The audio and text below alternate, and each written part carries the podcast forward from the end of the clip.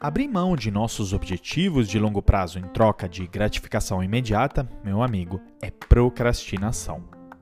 E é com essa frase do Dan Ariely, professor de psicologia e economia comportamental israelense e também fundador do The Center for Advanced Insight, que eu abro mais um episódio do Metanoia Lab. Eu sou André Iorio, palestrante e escritor sobre transformação digital e liderança, já fui diretor do Tinder e da L'Oréal, sou cofundador do Webfilmer e autor do livro 6 competências para surfar na transformação digital. E para interagir mais comigo e com o podcast, pode visitar o meu site andreaiorio.com.br ou pode ir para o metanoialab.com.br, onde tem todas as transcrições dos episódios, inclusive desse. E tem também o WhatsApp ao 11 97 226 2531. Salve esse número. 11 97 226 2531. Mande um oi, também mande seu áudio de comentário sobre esse episódio. Lembrando que ele é produzido e editado pelo Rodrigo Lima. Inclusive, se estiver gostando do podcast, tire um print agora e posta no Instagram, nos seus stories ou no LinkedIn e marca o perfil do Metanoia Lab e o meu. Pois vai ser ótimo saber que você também é um Metanoia Lover. Peraí que antes de começarmos eu tenho mais um recado. O meu segundo livro, do título O Futuro Não É Mais Como Antigamente, Os Novos Traços do Líder em um Mundo Imprevisível Digital, acabou de ser publicado. É uma leitura super rápida, mas profunda ao mesmo tempo sobre os novos traços do líder na era pós-Covid. Eu estou curioso de saber o que você, Metanoia Lover, vai achar. E sabe o que é o melhor? É que ele está na Amazon por um valor simbólico. É só digitar o meu nome, André Iorio, ou o título, que você vai achá-lo rápido. Eu te desejo uma ótima leitura e se tiver gostado, não deixa de colocar o seu review, pois vai me ajudar muito, assim como compartilhe com amigos, colegas, familiares e aproveite ao máximo. Mas voltando a falar do Dan, ele se formou em psicologia pela Universidade de Tel Aviv, Israel, onde ele nasceu, e é professor de psicologia e economia comportamental na Universidade de Duke, na Carolina do Norte. Eu sou viciado nos TED Talks dele, é incrível. E também ele é autor de três best-sellers do New York Times: Previsivelmente Irracional, Positivamente Irracional e A Mais Pura Honestidade sobre Desonestidade. São títulos incríveis e, inclusive, você já sabe e entendeu que ele gosta de falar sobre irracionalidade, não é? Também ele foi nomeado como um dos psicólogos mais influentes do mundo em 2018 é, o Freud aprovaria. É, um ponto curioso sobre o Dan é que em uma festa de graduação, quando ele era mais novo, ele sofreu um grave acidente que deixou marcado ele para a vida toda. Uma explosão de magnésio provocou queimadura de terceiro grau em mais de 70% do corpo dele, inclusive no rosto. Ele acabou precisando ficar três anos internado no hospital, o que despertou nele um gigantesco interesse pelo comportamento humano e especialmente pelas ações que nos motivam as inúmeras cirurgias reconstrutivas e as torturantes sessões de curativos que compuseram seu doloroso tratamento o inspiraram a buscar entender o porquê de tomarmos decisões que contrariam a lógica e o bom senso. Ó, a irracionalidade que falamos antes. O resultado desse interesse dele pelo comportamento humano o tornou muito conhecido por destruir ícones, quebrar paradigmas e romper tradições na psicologia e na economia comportamental. E o seu principal alvo é justamente a economia tradicional, tão apegada aos princípios de uma suposta racionalidade, sempre a serviço da maximização da utilidade. Eu vou explicar. O Danarielli tem sido um dos principais porta-vozes da economia comportamental, que em inglês é Behavioral Economics, que em oposição à economia tradicional, que inclusive eu, Andrea, estudei na faculdade lá na Itália, defende uma tendência maior do ser humano a tomar decisões nem sempre tão racionais. Inclusive, foi incrível ver a palestra dele no Expert XP de 2020, mais que reflexiva, ela foi super atual. Sensacional, sério. Queria até parabenizar o time da XP é, para colocar ele como palestrante. Isso, é, o Guilherme Kolberg, que fez bastante da curadoria da XP, é um grande amigo e adoro mesmo é, ter visto o Danarielli na XP. Mas voltando a falar sobre a ideia de racionalidade, o fato dela ser um pouco difícil de aceitarmos, Exatamente porque nos consideramos racionais, intuitivos e infalíveis, o Ariely dá uma ajudinha através de curiosos exemplos, que inclusive estão nessa primeira frase que fala sobre o tema da confiança. Escuta só.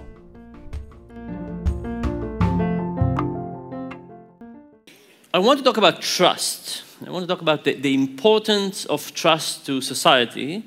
Uh, why is it so important and how do we get uh, more of it?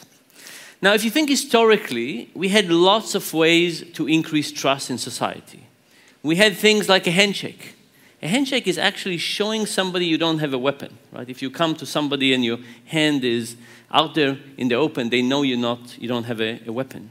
Uh, also, clinging glasses, saying lechaim, is also a question of trust. Um, the, the story is that people used to mix the liquid between the two glasses. Maybe you're trying to poison me. Let's make sure that the liquid is spread between the two glasses. This way I'll know there's no trust. Now, that's not real trust, by the way, but, but still, trust.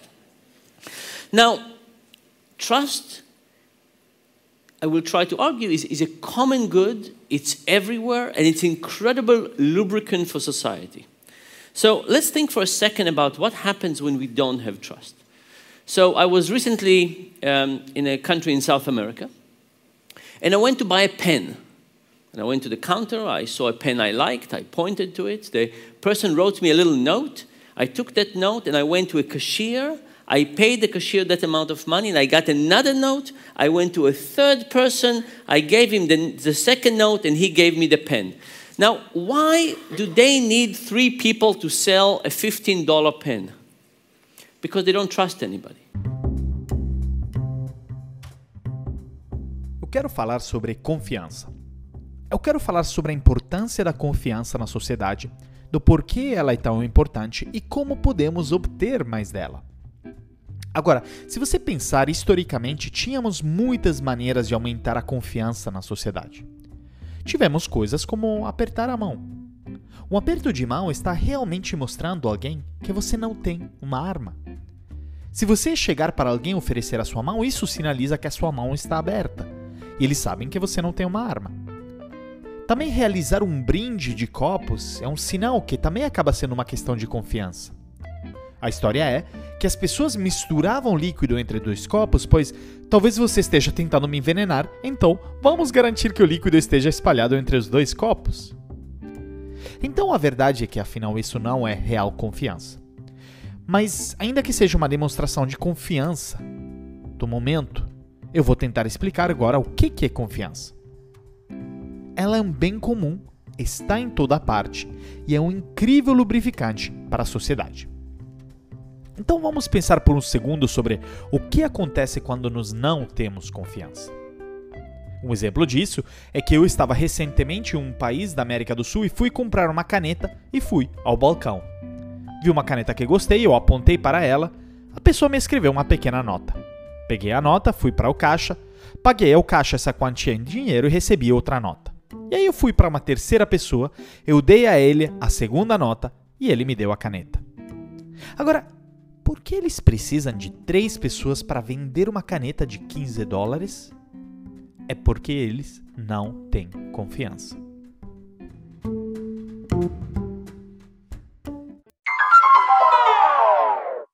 Eu vou começar fazendo um exemplo com uma praia do Rio de Janeiro, pois é aqui que eu moro, mas pode ser em qualquer lugar do mundo que funciona da mesma forma.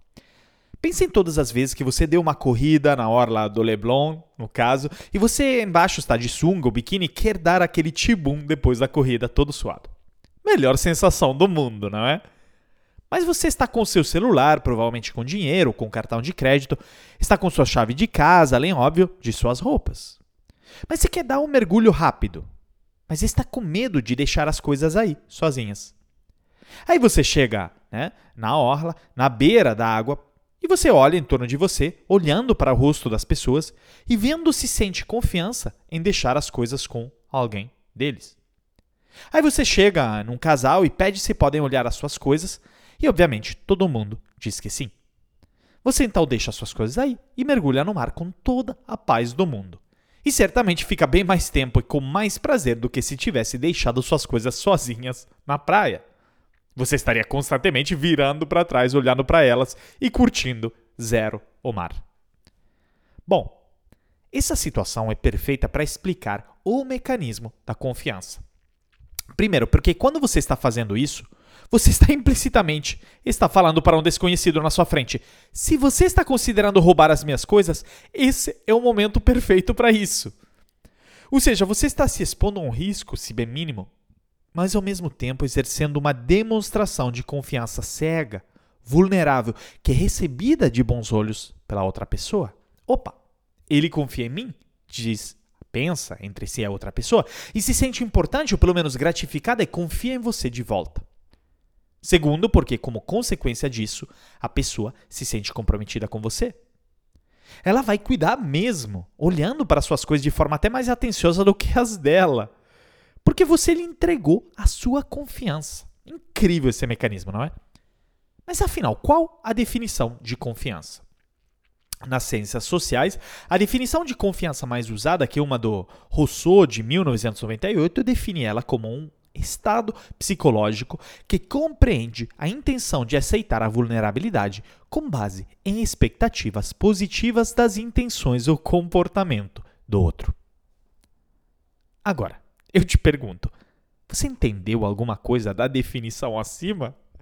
Provavelmente não. E eu certamente não. Eu admito, da primeira vez que eu li, eu não entendi.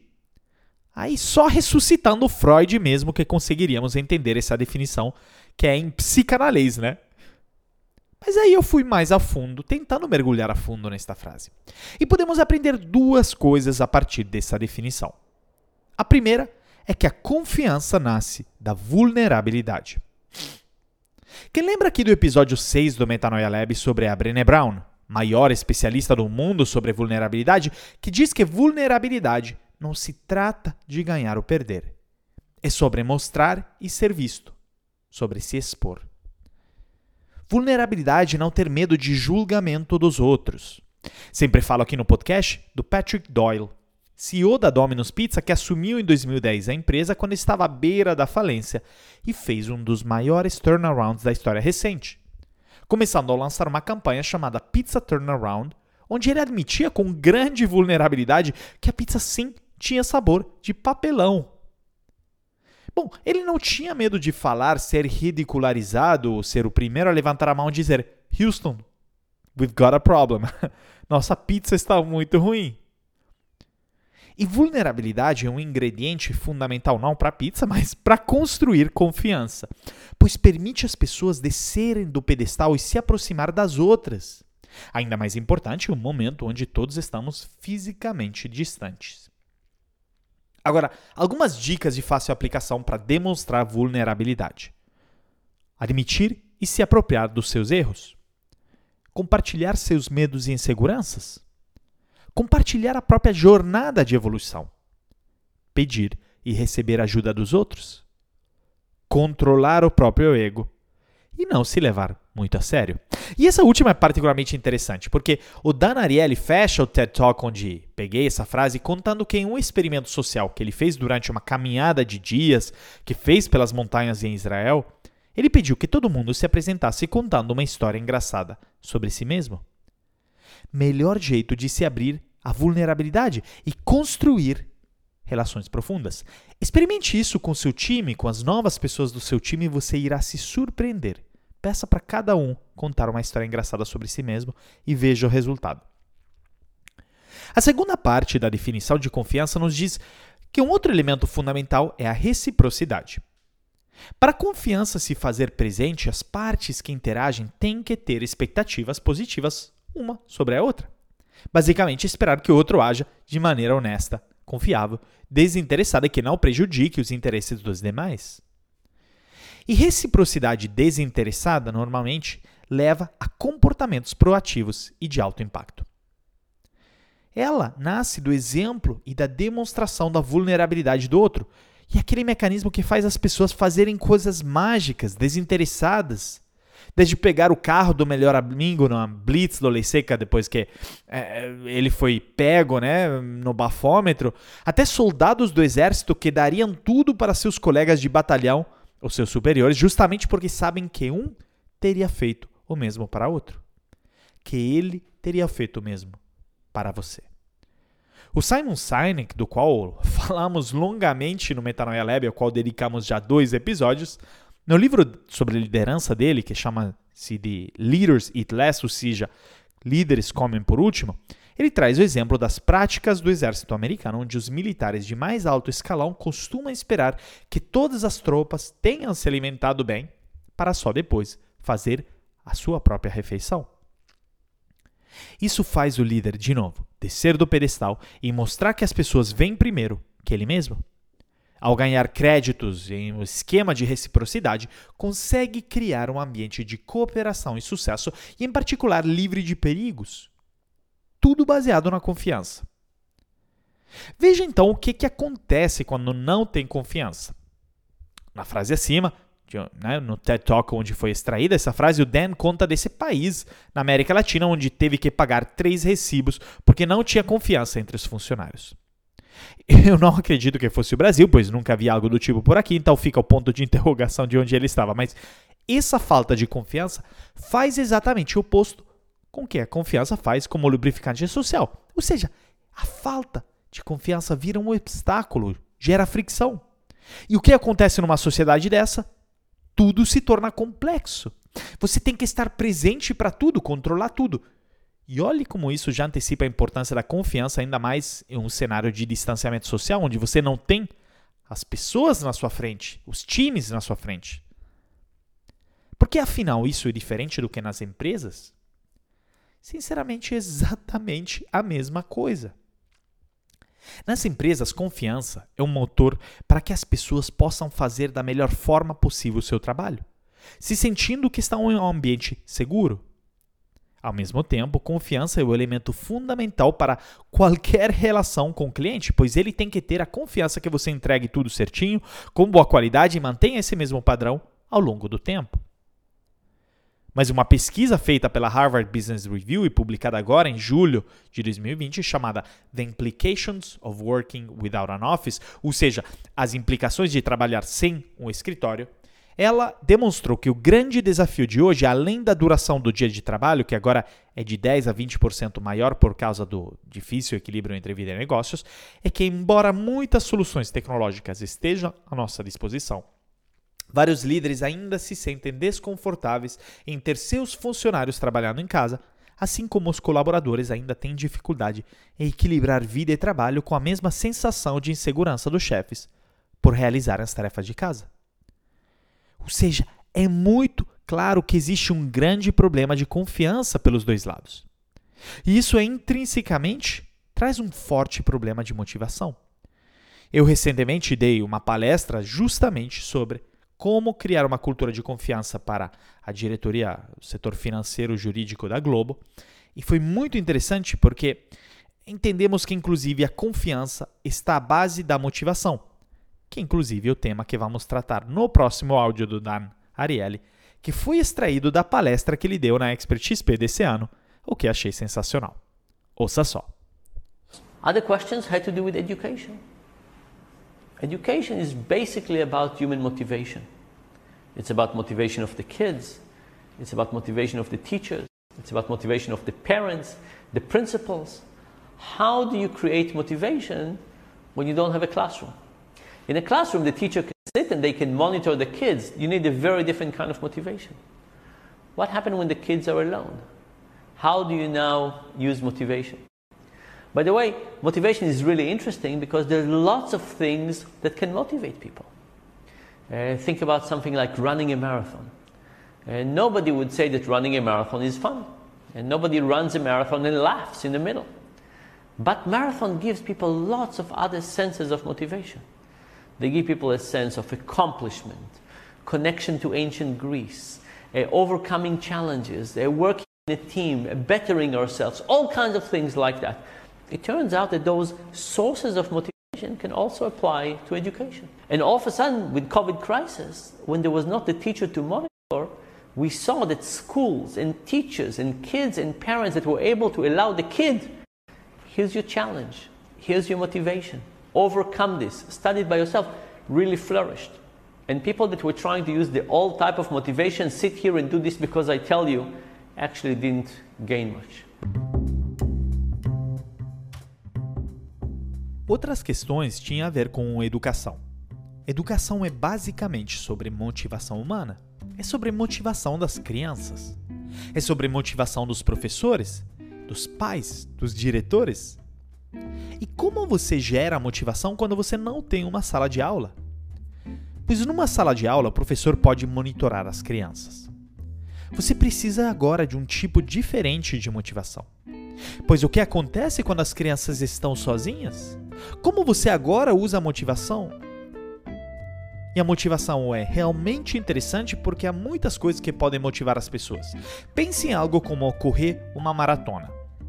Ninguém diria que correr uma maratona é divertido e ninguém que corre uma maratona se enxerga rindo no meio do percurso. Mas maratona dá às pessoas muitos outros sentidos de motivação. Eles dão às pessoas uma sensação de realização, de conexão com a Grécia antiga, de superar desafio, de trabalhar em equipe, de melhorar sempre e todo tipo de coisa assim. Acontece que essas fontes de motivação também podem ser aplicadas à educação. E de repente, com a crise do Covid, quando não havia mais o professor na aula, nós vimos que escolas, professores e crianças e pais eram capazes de motivar as crianças dizendo: aqui está seu desafio, aqui está sua motivação, supere isso, estude aquilo por si mesmo. E o aluno realmente floresceu. E as pessoas que estavam tentando usar o tipo antigo de motivação, do tipo, sentem-se aqui e façam isso porque eu disse, realmente não ganharam muito.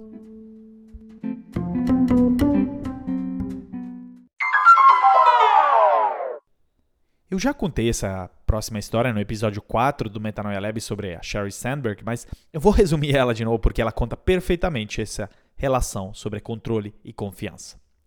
Pois quando eu era gerente comercial do Groupon, eu era super controlador e microgerenciador e criei um funil de vendas né, no papel que cobrava constantemente. Ou seja, eu tinha feito uma mega análise de que, em média, ao fazer 30 ligações, ao mandar 10 e-mail e fazer 4 reuniões presenciais por dia, você sai, em média, com um contrato.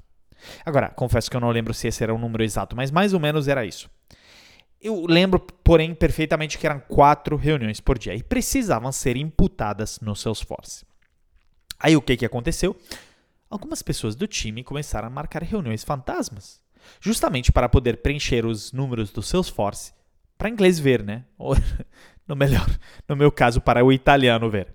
E aí eu comecei a desconfiar e fazia ligações nos estabelecimentos para checar se o vendedor tinha ido e muitas vezes eu descobria que não. Eu ficava furioso, confrontava a pessoa, isso quebrava ainda mais a confiança, eh, seja pelo comportamento dele, seja pelo meu, pois ele sentia que eu estava espiando. A mudança começou a ter quando eu parei de pensar: eles estão quebrando minha confiança porque estão mentindo sobre as reuniões? e comecei a me perguntar: quais são os pressupostos errados que eu criei para que eles tenham esse comportamento? E é verdade que o pressuposto que eu criei era o meu controle sobre o funil de vendas, pois tínhamos vários contratos que podiam ser fechados sem reunião presencial, mas por telefone, assim como várias reuniões que não levavam a nada, mas que com minha sede de controle e poder eu não estava enxergando isso.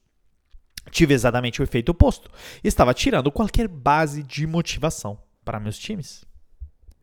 Isso é ainda mais difícil de se construir em um cenário de times remotos e distanciamento social. Pois é a mesma coisa que o Danarielli conta no áudio acima, sobre o desafio da motivação na educação em salas de aulas que já não são mais presenciais, mas virtuais. E o mesmo é no escritório. Nas empresas e na relação entre líderes e seus times, é o mesmo. Fica mais difícil gerar motivação porque nossos times não estão mais ao nosso lado. Ao passo que o cenário imprevisível faz com que estejamos inseguros como líderes sobre o gerenciamento das equipes. Pois a reclamação sobre o alvo da preocupação dos líderes, que é a produtividade, muitas vezes em detrimento da saúde dos seus funcionários. Além disso, as reuniões online né, elas estão se tornando um meio para monitorar e avaliar a atitude dos colaboradores no trabalho. E essa pouca simpatia é demonstrada pelo fato de que a vida profissional e familiar se tornou uma realidade integrada, com todos os distúrbios correspondentes. Realmente nos tentamos, tentamos e tentamos controlar ao máximo, mas a verdade é que, para líderes, isso ainda é difícil e não foge de uma ilusão. O que eu quero dizer com isso? Sherry Sandberg, CEO da Facebook, diz que ninguém tem controle completo sobre qualquer situação, ainda mais a liderança. Bom, é meio óbvio, né? Mas ela está certa.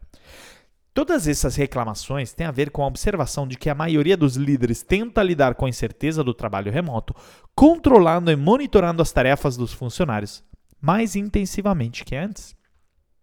É óbvio que essa estratégia vai sair pela culatra. Pois exibir sinais de comportamento de controle para a equipe, que na realidade aparenta ser a atitude padrão da empresa em relação aos times, não é positiva. Pelo contrário, é negativa. As empresas claramente temem que os seus funcionários relaxem no trabalho. Em outras palavras, ao serem controladores, os gerentes enviam o sinal de que não confiam no trabalho remoto.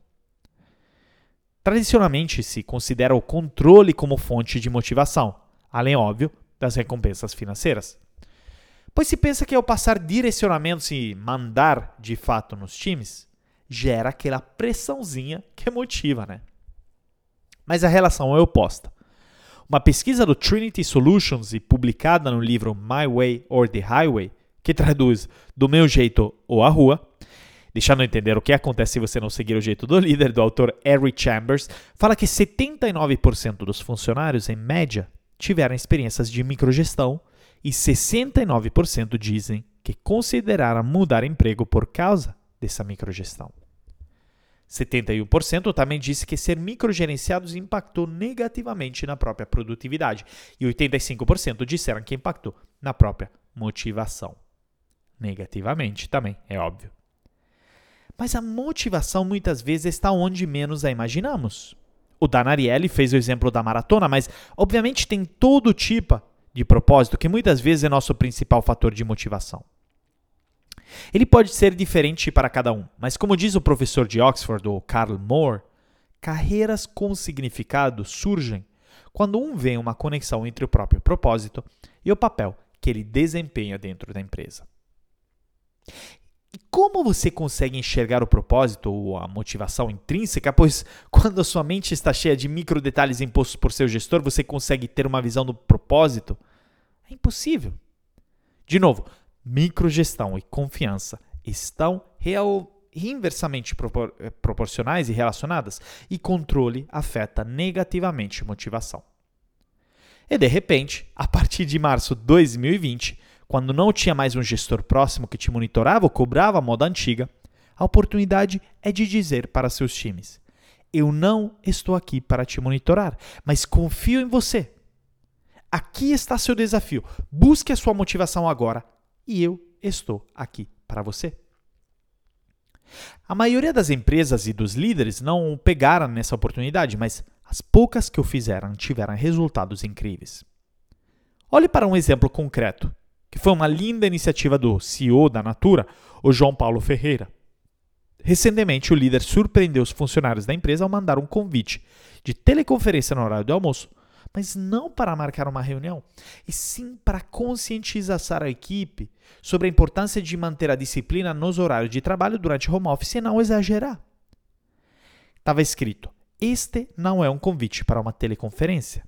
É, na verdade, um convite para que você reserve um tempo para cuidar de você mesmo, dizia a mensagem. A ideia da reserva do horário era motivar os colaboradores a dedicar este intervalo para preparar sua refeição com calma e aproveitá-la com quem estivesse ao seu lado na quarentena. Isso fez com que os times da Natura se sentissem um círculo de segurança, que aumentou a própria motivação, pois se sentiram protegidos a buscar e resgatar ela e não a ser cobrados através de controle. E a verdade é que por muito tempo, em um mundo pré-digital, pré-remoto e pré-Covid, nós não deixamos esse espaço de busca de motivação porque tínhamos esse sistema de controle. E nós não introduzimos fatores motivacionais simplesmente porque era mais fácil a moda antiga. E nos conformamos criando as instruções que forçavam e forçavam os times a fazer algo. Agora que nós não podemos mais fazer isso, precisamos entender que precisamos melhorar a motivação dos funcionários sem ter mais controle. E para fazermos isso, para mudarmos comportamentos, também temos que fazer algo diferente do que simplesmente dizer para as pessoas: agora vá e busque a sua motivação. Pois não é isso que muda o comportamento das pessoas. Mas o que muda então? O Dan Ariely nos vai dar uma resposta neste próximo áudio, extraído de um outro TED Talk dele. Ouça só. So that's the sad news. The sad news is giving information to people is just not a good recipe to change behavior. What is?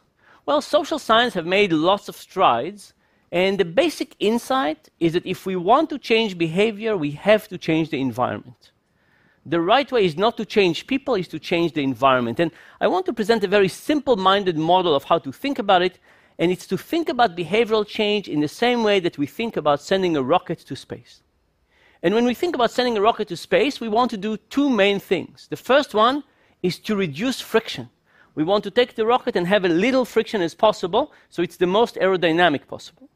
And the second thing is we want to load as much fuel as possible to give it the most amount of motivation, energy to do its task. And behavior change is the same thing. Então essa é a triste notícia. A triste notícia é que dar informações às pessoas não é uma boa receita para mudar comportamento. O que é então? Bem, as ciências sociais fizeram muitos progressos. E o insight básico é que, se queremos mudar o comportamento, precisamos mudar o ambiente. O caminho certo não é mudar as pessoas, mas é mudar o meio ambiente. E quero apresentar um modelo muito simples de como pensar sobre isso. E é pensar na mudança de comportamento da mesma maneira que pensamos em enviar um foguete para o espaço. E quando pensamos em enviar um foguete para o espaço, queremos fazer duas coisas principais. O primeiro é reduzir o atrito.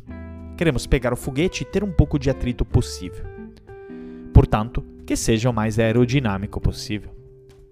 E a segunda coisa é que queremos carregar o máximo de combustível possível para dar a maior quantidade de motivação e energia possível para realizar essa tarefa. E mudança de comportamento é a mesma coisa.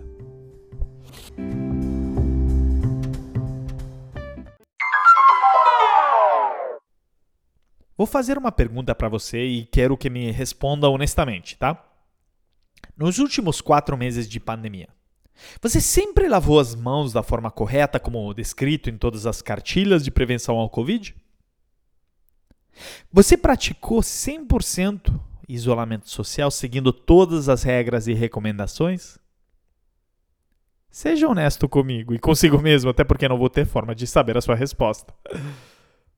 Ou deixa te perguntar também: você comeu mais do que você acha que deveria nos últimos meses? Você bebeu mais do que acha que deveria? Você exercitou menos do que deveria? E você já mandou mensagem enquanto está dirigindo? Eu vou admitir, eu falhei né, praticamente todas as perguntas, quebrando as regras e fazendo pior do que eu poderia, tá? E por que eu quis fazer estas perguntas? Para mostrar que existe um grande gap entre o potencial para a humanidade e o que somos e fazemos de fato. O gap está entre onde poderíamos estar e onde estamos hoje. E a primeira resposta que nos vem em mente para resolver esse gap é simplesmente falar: bom, então temos que dizer para todo mundo que faça isso ou aquilo. Mas a verdade é que o fazemos o tempo todo. Lei, campanhas nos falam o tempo todo que nós não deveríamos pegar um carro após beber, mas ainda o fazemos. Ou seja, a notícia triste é que simplesmente dar informações para pessoas não tem o efeito de mudar o comportamento dessas pessoas. Olhe para o mundo corporativo. Simplesmente mandar algo em alguém vai fazer efeito? Nem sempre. E se eu fizer, ou faz num curto prazo? No longo, vai desestimular a proatividade, autonomia e veia empreendedora da pessoa e, consequentemente, baixar a motivação e fazer com que as pessoas façam menos quando não são dadas as instruções. O Dan Ariely, expert nesse assunto, foi chamado logo no começo da crise pelo governo israelense para voltar para Israel e trabalhar com eles para ajudar na crise. Ele deixou a Carolina do Norte, nos Estados Unidos, onde ele é professor na Duke University, e viajou para Tel Aviv. E um dos primeiros desafios que ele atacou foi justamente isso. Mesmo que começou como uma crise biológica, essa é uma crise econômica, mas social também. E por que social? Porque nós precisamos que as pessoas se comportem de forma diferente na vida e nas empresas. E a menos que a gente entenda como as pessoas se comportam, nós não conseguimos. Ou seja, nós não é possível criar políticas efetivas de mudança de comportamento.